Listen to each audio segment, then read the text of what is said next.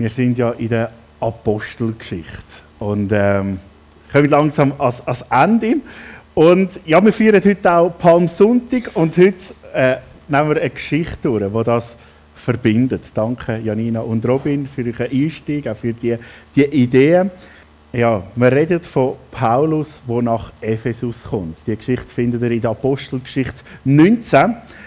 Und dort passiert Eindrückliches. Am Palmsonntag feiern wir ja, dass Jesus als König nach Jerusalem hineingeritten ist. Und die Leute ihn gefeiert haben als König und eben gerufen haben, Hosianna, was so viel bedeutet wie, äh, hilf uns. Und sie haben ihn gefeiert als König. Ein paar Tage später haben sie gerufen, kreuzigt ihn.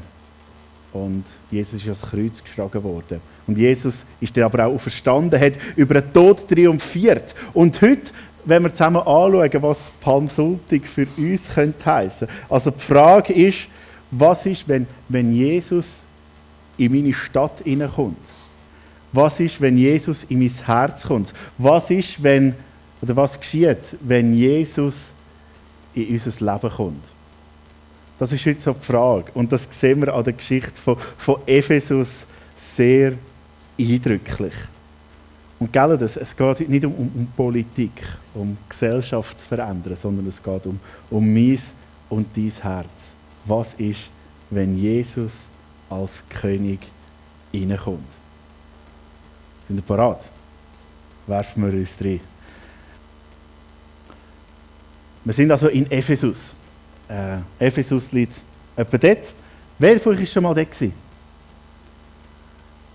Interessant, da gibt es ja noch so, so, Ruinen und so von der damaligen Zeit. Das war so die Hauptstadt von, von Kleinasien, also vom grössten Teil von der Türkei. Das war eine Metropole, eine blühende Stadt. Ähm, ja, Zehntausende von Leuten, die dort gewohnt haben, die dort hergepilgert sind und so weiter. Also eine riesige Stadt.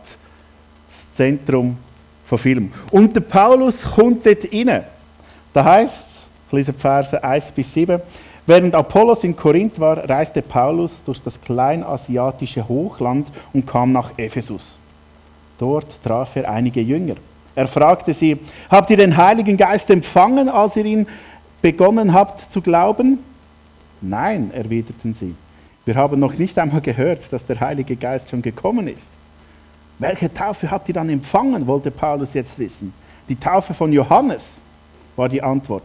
Da erklärte Paulus, wer sich von Johannes taufen ließ, bekannte damit, dass er zu Gott umkehren will. Johannes hat aber immer gesagt, dass man an den glauben muss, der nach ihm kommt, nämlich an Jesus. Nachdem sie das gehört hatten, ließen sie sich auf den Namen des Herrn Jesus taufen. Und als Paulus ihnen die Hände auflegte, kam der Heilige Geist auf sie. Sie beteten in fremden Sprachen und redeten, was Gott ihnen eingab. Es waren etwa zwölf Männer.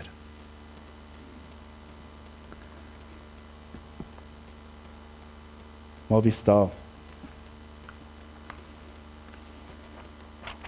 Das Erste, was passiert, ist, der Heilige Geist kommt. Wenn Jesus in deine Stadt, in dein Leben hineinkommt, kommt der Heilige Geist. Das erleben auch die Jünger von ähm, die Johannesjünger, die ja genannt werden, in Ephesus. Dazu braucht es vielleicht eine Erklärung. Gell? Ähm, da sagt der Paulus, wer hat euch getauft? Und er redet von der Taufe von Johannes. Damit meint er nicht den Jünger von Jesus, sondern Johannes, der, der Cousin. Oder der, der in der Wüste, Johannes der Täufer, der, der in der Wüste umhergezogen ist, der zur Buße aufgerufen hat und auch Jesus am Jordan tauft hat. Und Johannes, der sagt selber von sich Folgendes. Johannes rief den Leuten zu, nach mir wird ein anderer kommen, der viel mächtiger ist als ich. Ich bin nicht einmal würdig, ihm die Schuhe auszuziehen. Ich taufe euch mit Wasser, aber er wird euch mit dem Heiligen Geist taufen.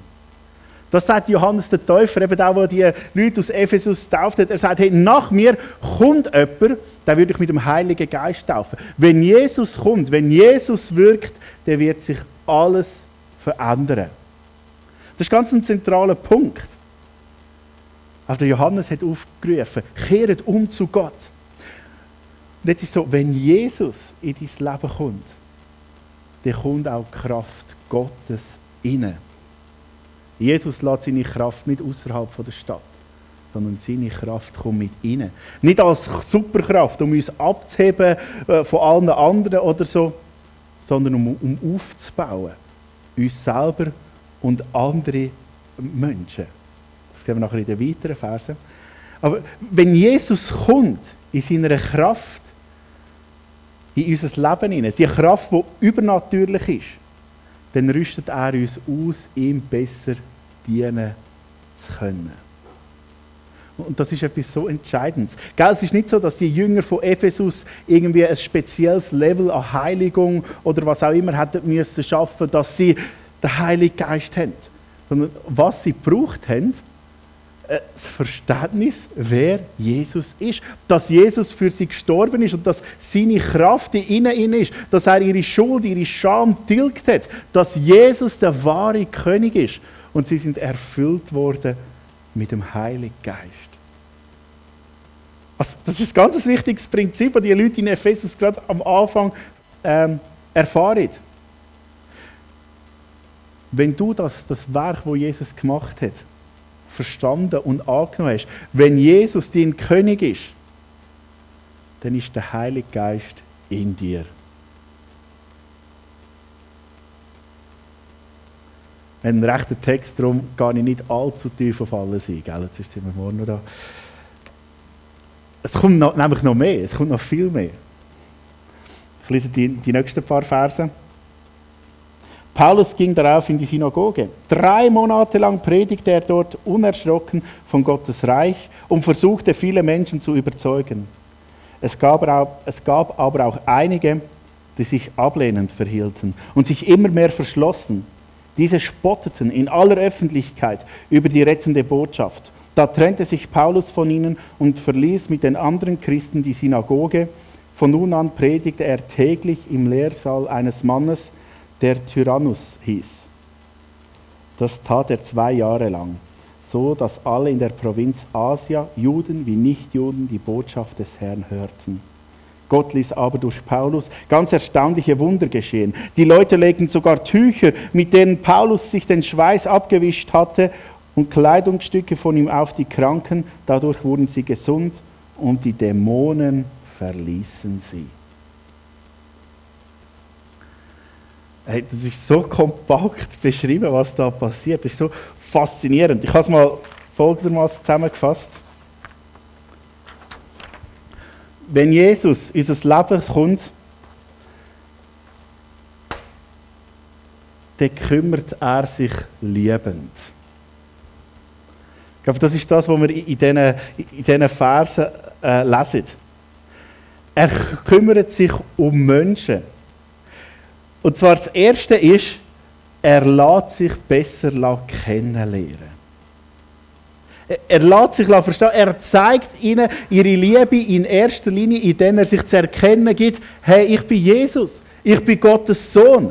Und das ist das Wichtigste vom ganzen Leben, das wichtigste, die wichtigste Information, die es überhaupt gibt. Jesus ist König.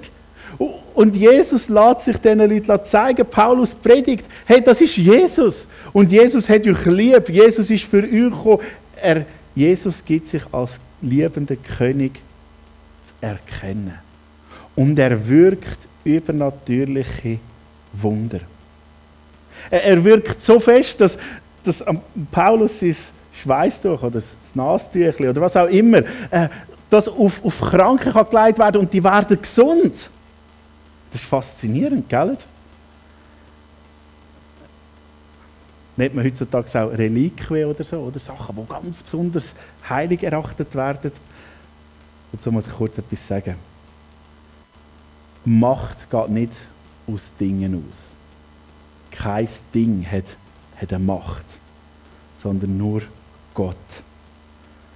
Und Menschen, halt, die Gott in sich haben. Und was da passiert, warum das, das so ein, ein, ein riesen Zusammenprall gibt, das muss ich erklären. Das ist, Ephesus ist nicht nur die Hauptstadt von, von Kleinasien, sondern ist auch ein religiöses Zentrum. In Ephesus ist eines der sieben Weltwunder gestanden. Also wer das war? Oder was das war? Genau, der Tempel von der Artemis oder von der Diana, die Fruchtbarkeitsgöttin. Äh, da hat er sollen kommen. Vielleicht kommt er nachher nochmal. Ähm, der war riesig, dieser Tempel. Der ist äh, 78 Meter äh, breit und 131 Meter lang. Gewesen. Also das ist so etwa der Lenzgi, die Verkaufsfläche, ohne Parkhaus. Ein riesiger Bau. Anscheinend hat dort über 50'000 Leute Platz gehabt. Ich habe vor Corona gesehen, da hätte man noch stunken Es ist der grösste Tempel der Antike Ähm, es ist so für Schweizer Verhältnis die grösste Kathedrale der Schweiz ist die Kathedrale von Lausanne. Habt ihr schon mal da gesehen? Die ist gross. Der Artemis-Tempel war zweieinhalb Mal so gross. Also ein, ein riesiger Bau.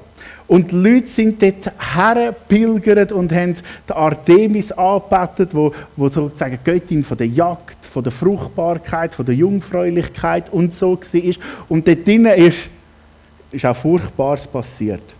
Und das ist wie so ein Zusammenprall von der von der dunklen Macht, von der Macht, von der Finsternis, von Satan und den Dämonen, die dort gewütet haben. Und plötzlich kommt Gott in die Stadt. Und das gibt einen riesen Aufprall. Und das macht etwas mit den Leuten. Und Jesus zeigt ihnen, wer stärker ist. Er zeigt ihnen, hey, die Dämonen, sogar das Schweißtüchli von Paulus ist, ist stärker als die Dämonen und sie müssen flüchten. Jetzt kommt Jesus in die Stadt. Er kümmert sich liebend um uns. Er zeigt, ich bin da, das andere muss weichen. Und das führt zum weiteren Abschnitt. Vers 13 bis 20 heißt es, im ganzen Land gab es jüdische Geisterbeschwörer, die umherzogen und böse Geister austrieben. Einige von ihnen versuchten Dämonen dadurch auszutreiben, dass sie über die Besessenen den Namen von Jesus, dem Herrn, aussprachen. Sie sagten, wir beschwören euch bei dem Jesus, den Paulus verkündet. Da taten auch die sieben Söhne eines gewissen Skevas. Er gehörte zu den obersten jüdischen Priestern doch der Dämon verhöhnte sie. Jesus kenne ich und Paulus auch, aber wer seid ihr? Dann stürzten sich der Besessene auf sie, warf sie zu Boden, überwältigte sie, sodass sie schließlich alle nackt und verwundet aus dem Haus fliehen mussten. Bald wusste ganz Ephesus, Juden wie Nichtjuden, von diesem Vorfall. Alle waren zutiefst erschrocken und der Name des Herrn Jesus wurde nun überall gelobt. Viele von denen, die zum Glauben gekommen waren, bekannten jetzt offen, dass sie früher Zauberei getrieben hatten. Eine ganze Anzahl von ihnen brachten ihre Zauberbücher und verbrannten sie in aller Öffentlichkeit. Man schätzte deren Wert auf 50.000 Silberstücke. So erwies sich die Botschaft des Herrn ihre Macht und breitete sich immer weiter aus da braucht es auch ein paar äh, Erklärungen.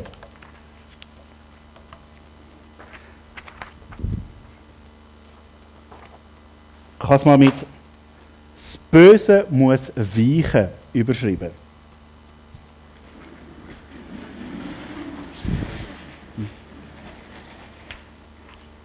Seht ihr auch etwas?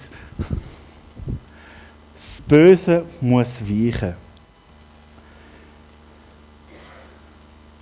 Wie ich vorher gesagt habe, da prallen Welten aufeinander und es findet ein Paradigmawechsel statt. Und da ist so stark, dass gewisse Leute schon haben können, vorher böse Geister vertreiben. Aber mit, mit Jesus, mit dem Heiligen Geist, ist wie ein neuer Player im Spiel. Der Einzige, wovor sich Dämonen wirklich fürchtet, ist der auferstandene Jesus. Und, und es gibt Leute, die sind so wie Trip Radfahrer unterwegs, die sagen, oh ja, das wollen wir auch machen und versuchen es auch, erwähnen Paulus und Jesus, wo ja das etwas nützt, gell? Und die Dämonen lachen nur. Schlagen sie zusammen, mit nackt heilaufen. Und da muss ich kurz dranbleiben. es gibt Leute, die mit übernatürlichen Kräften Gutes tun wollen. Schau nur mal den Blitz an oder den Unterwaldner. Gewisse Sachen, wo Leute helfen wollen, mit übernatürlicher Kraft.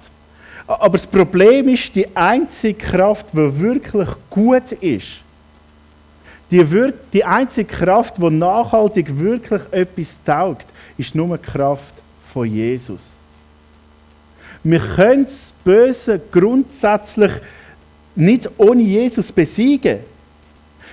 In Bezug auf Dämonen sagt Jesus etwas höchst spannend. Ich glaube, wir müssen uns diesen Text geben, um, um das einfach können zu verstehen, was da. Ah, da ist er. ja, das ist der Tempel, also so stellt man sich vor, ein riesiges Ding. Und das ist Artemis, die, die Göttin, speziell, ja. Gehen wir uns den Text von Jesus, was er sagt. Einmal trieb Jesus einen Dämon aus, der einen Mann stumm gemacht hatte. Als der Dämon ihn verlassen hatte, konnte der Mann wieder sprechen. Die Leute, die das beobachteten, staunten. Aber es gab auch einige, die sagten, er hat seine Macht vom Teufel dem obersten aller Dämonen bekommen. Nur darum kann er die Menschen von Dämonen befreien. Andere wieder, die Jesus eine Falle stellten wollten, verlangten von ihm ein Wunder als Beweis dafür, dass Gott ihn gesandt hatte. Jesus kannte ihre Gedanken und entgegnete, ein Staat, in dem verschiedene Herrscher um die Macht kämpfen, steht vor dem Untergang. Und eine Familie, die ständig im Zank und Streit lebt, bricht auseinander. Wenn nur der Satan sich selbst bekämpft, wie kann dann sein Reich bestehen? Ihr behauptet, ich würde die Dämonen durch die Kraft des Teufels austreiben? Wenn das tatsächlich so wäre, welche Kraft nutzen dann eure eigenen Leute, um böse Geister auszutreiben? Sie selbst werden euch deswegen das Urteil sprechen. Wenn ich aber die Dämonen durch Gottes Macht austreibe, so ist das ein Zeichen dafür, dass Gottes Reich unter euch ausgebrochen ist. Solange ein starker Mann gut bewaffnet ist und sein Haus bewacht, kann ihm niemand etwas rauben. Es sei denn, er wird von einem Stärkeren angegriffen und überwältigt. Dieser nimmt ihm die Waffen weg, auf die er vertraute, und verteilt seinen ganzen Besitz. Ich sage euch, wer nicht für mich ist, der ist gegen mich. Und wer nicht mit mir Menschen für Gott gewinnt, der führt sie in die Irre. Wenn ein böser Geist aus einem Mensch ausgetrieben wird, irrt er in der öden Gegend umher, auf der Suche nach einem neuen Zuhause.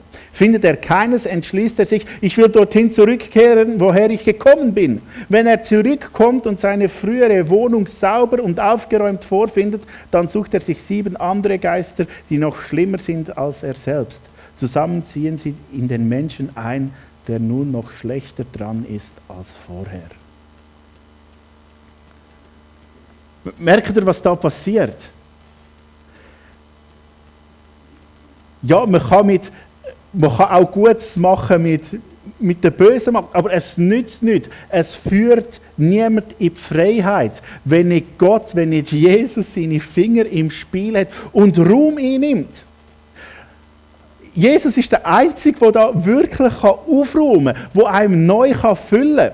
Der Teufel der arbeitet mit Illusionen, mit Tricks. Er, arbeitet so, dass man das Gute vermutet. Wenn es hilft, dann kann es, ja dann kann es ja nicht wirklich schaden, denkt man sich. Doch, denn es nimmt dich gefangen und gibt dir den Anschein, dass du Jesus gar nicht brauchst. Es gibt dir den Anschein, dass du frei bist. Und es führt dich weg von Jesus. Es bringt dich weg von ihm. Wenn du das Gefühl hast, ich brauche ihn nicht, dann schließest du deine Tore und sagst, Jesus, du musst nicht kommen, ich habe es im Griff. Und es ist spannend, was in, in Ephesus passiert. Gewisse Leute lösen sich von allem, was sie auf die falsche Spur gebracht hat. Sie, sie sagen, hey, mit dem wenn wir nichts mehr zu tun haben, mit dem ganzen Dreck, wo uns, ähm, wo uns gefangen genommen hat, wenn wir nichts zu tun haben, sondern wir wollen zu Jesus und wir wollen uns lossagen von all dem, was passiert ist.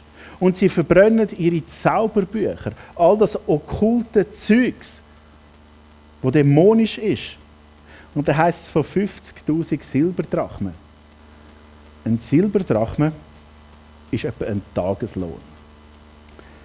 In der Schweiz, wenn wir den Durchschnittslohn nehmen, gestaunt, wie hoch das ist, ähm, wo man mit 22 Arbeitstagen rechnet, ähm, genau, habe ich eine kleine Rechnung gemacht, und wir das ein bisschen aufrunden, dann sagen wir 300 Franken ähm, Tageslohn, gibt das etwa so im Schnitt.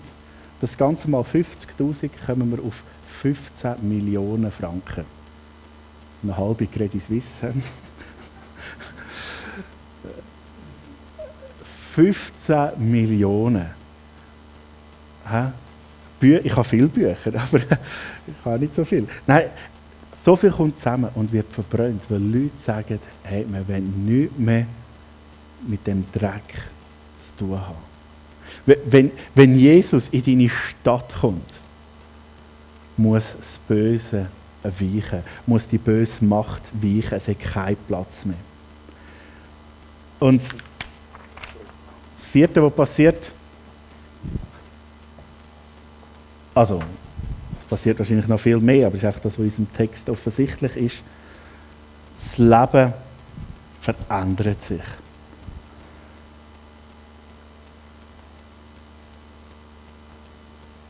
Mal kurz die Stelle. 24 äh, bis 29. In der Stadt lebte ein Silberschmied mit Namen Demetrius, der kleine Nachbildungen vom Tempel der griechischen Göttin Artemis herstellte. Nicht nur er selbst, sondern auch die anderen Kunsthandwerker in der Stadt verdienten sehr gut daran. Eines Tages rief Demetrius diese Künstler und alle, die für sie arbeiteten, zusammen und sagte, ihr wisst ebenso gut wie ich, dass unser Wohlstand von der kleinen Nachbildungen des Tempels abhängt. Wie ihr sicher schon gehört habt, behauptet nun dieser Paulus, von Menschen angefertigte Götter seien nichts wert. Damit verführt er nicht nur die Leute in Ephesus, sondern in der ganzen Provinz Asia. Und viele Leute glauben ihm schon. Aber es geht ja nicht nur darum, dass unsere Arbeit nicht mehr anerkannt wird. Auch der Tempel der herrlichen Göttin Artemis, die man nicht nur in Kleinasien, sondern in der ganzen Welt verehrt, wird bedeutungslos werden. Ja, sie selbst wird in Vergessenheit geraten. Wutend brand schrien jetzt die Zuhörer. Groß ist die Artemis der Epheser. In kürzester Zeit war die Bevölkerung der ganzen Stadt auf den Beinen. Alle drängten ins Amphitheater. Auch die beiden Mazedonier, Gaius und Aristarch, die Paulus begleiteten, hat, begleitet hatten, wurden von der Menge mitgerissen. Wenn Jesus kommt, verändert das den Alltag. Und bei Ephesus finde ich das so krass. Die Wirtschaft kommt zum Erliegen.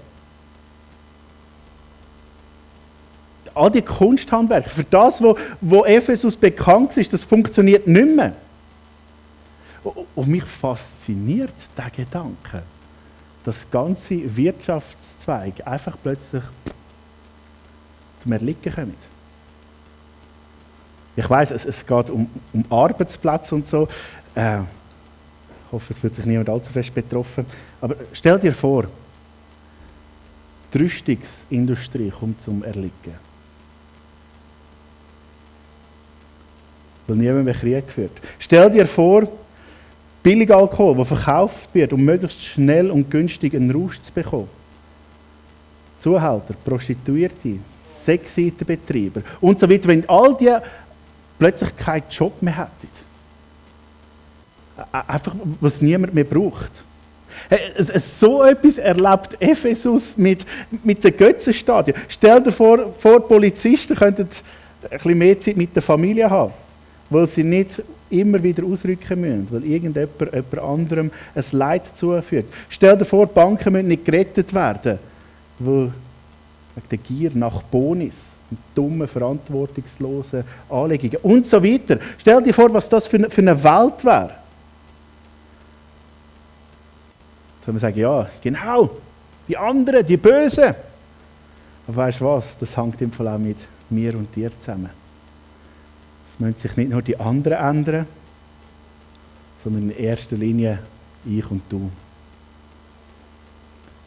Wenn Jesus in unser Leben kommt, wenn Jesus in unsere Stadt hineinkommt, muss ich mich entscheiden, ist er der Gast, den ich verehre, als König? Oder kommt er vorbei und, darf nichts anlängen? Manchmal haben wir das bei Besuch. Ähm, bei meinen Kindern zumindest ist es so. Es gibt verschiedene Qualitäten von Besuchern. Es gibt solche, die, die dürfen alles. Die dürfen ins Zimmer, die dürfen spielen, die dürfen Farbstift und so brauchen und so weiter. Und es gibt solche, die dürfen nichts. Also der wird aufgeschrien, sobald äh, in die Nähe vom Zimmer geht oder so. Ähm, die einen dürfen alles und die anderen dürfen nichts. Manchmal ist das ein bisschen schwierig. Ähm, vielleicht kennst du das auch, dass du wie verschiedene Qualitäten von Besuchern hast. Leute, die einfach zu deinem Kühlschrank dürfen und Leute, die einfach schön vor der Eingangstür stehen bleiben. Wenn Jesus in deine Stadt kommt, wenn Jesus innenredet, darf er alles. Dann hat er das Recht, mich zu verändern. Jesus ist der Gast, der kommt und Kühlschrank darf, darf sogar einen Tiefkühler, er darf jede Schublade, unter das Bett, ins hinterste Kellerabteil, äh, in meine Steuererklärung, sogar in meinem Browserverlauf, überall darf er schauen. Er darf alles sehen. Jesus ist nämlich der Gast von meinem Leben. Mehr als das, er ist der König. Ihm gehört Und alles, was ich tue, tue ich als sein Knecht. Und das verändert mich. Wenn Jesus kommt, dann hat er das Anrecht darauf, alles zu sehen und hat er das Anrecht darauf, mich zu ändern. Ich darf so kommen, wie ich bin, aber ich muss nicht so bleiben, wie ich bin. Er, er, er darf mich verändern. Und ich möchte jetzt einfach zum Schluss ein paar Sachen ansprechen, die er, die er verändern darf, die mit diesen Sachen zusammenhängen. Bezug zum Heiligen Geist. Lade ich mich darauf ein oder habe ich Angst, es könnte anders sein, als ich mir das vorstelle oder als ich mich wohlfühle? Bin ich parat, mich brauchen zu lassen? Oder verweigere ich mich Gott? Darf er da Einfluss nehmen in mein Leben? Oder bin ich parat, mich von Sachen in meinem Leben zu trennen? Sachen, wo, wo ein Teil von meinem Leben sind, bin ich parat, mich davon zu trennen? Wie, wie die Leute von diesen Büchern. Wenn Jesus da ist, dann bedeutet es, dass anders keinen Platz mehr hat. Ich kann nicht zwei Herren dienen.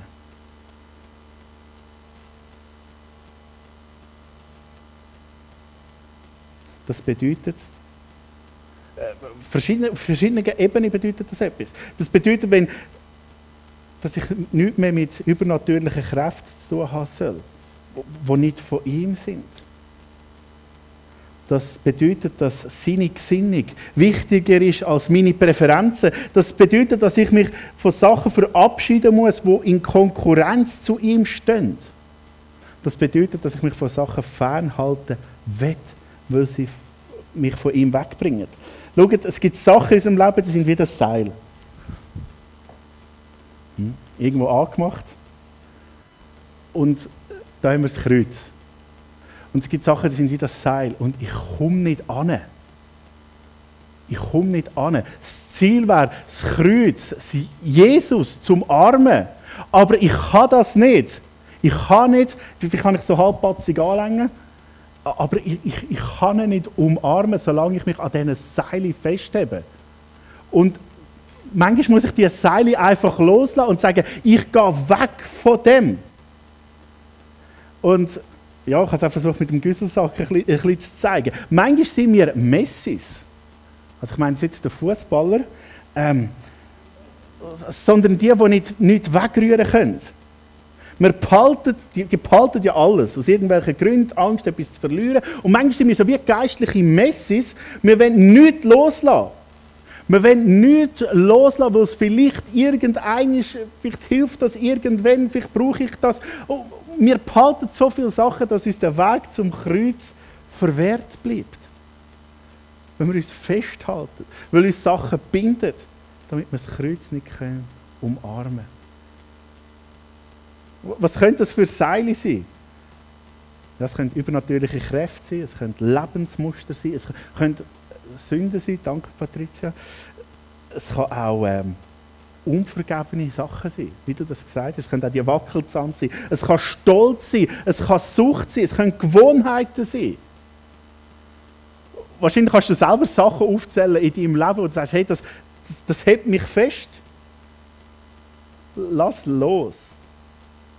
Und das Letzte, Jesus verändert mein normales, normale Verhalten. Wir sind in einem ständigen Prozess. Es ist nicht so, dass von 0 auf 100 alles anders ist, wenn ich mit Jesus unterwegs bin. In Galater 5 redet Paulus von der Frucht vom Geist. Er sagt, hey, da gibt es Früchte, die wachsen. Liebe, Freude, Friede, Geduld, Freundlichkeit, Güte, Treue, Nachsicht, Selbstbeherrschung. All das sagt er, das, das wächst aus uns raus. Manchmal ist das ein langweiliger Prozess. Ein Birnbaum, der wird bis zu 200 Jahre alt. Und ein Birnbaum sagt nicht nach zuerst mal, dass ein Bier drauf ist, so, ich habe meine Früchte gemacht, fertig. Der, der hat 200 Jahre hat, hat er seine Früchte. Und ich will so ein Birnbaum sein.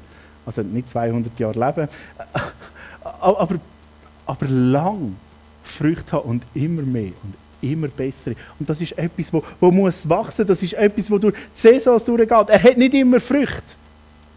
Manchmal sieht er ganz traurig aus. Irgendwann, äh, Ende Winter. Und dann fährt es wieder an zu blühen. Und, und, und dann kommt wieder etwas. Es, es dauert Zeit und wir können dranbleiben. Langfristig Früchte tragen. Das passiert, wenn Jesus in unser Leben einzieht. Und ja, wir wollen nochmal das, das Lied miteinander singen. Ist äh, ein schönes Lied, ein schwieriges Lied. Du kannst mitsingen, du kannst aber auch einfach da sitzen und, und das mitbeten. Äh, oder die Frage stellen, wette ich, dass das passiert in meinem Leben oder wette ich das nicht?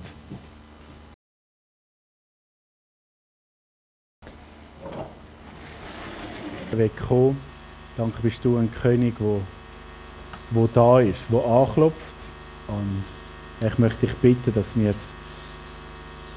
dass wir die Einladung annehmen, dass wir dich einladen in unser Leben, Jesus.